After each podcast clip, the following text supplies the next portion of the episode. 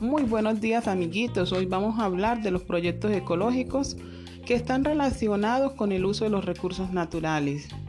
Te invito a que el día de hoy utilices todos los materiales que están en tu entorno como botellas de plástico, de cartón y nos muestres tu creatividad realizando un proyecto que sirva a la naturaleza.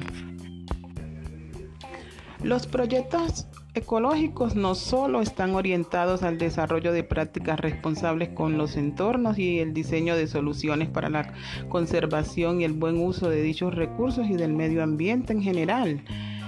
También entran en esta categoría aquellas iniciativas que contemplan la construcción de edificios inteligentes, el ecoturismo e incluso arte ecológico. Entre ellos tenemos floreros, tenemos mesas. Yo sé que tú eres muy creativo y te vas a inventar algo muy especial para mostrar.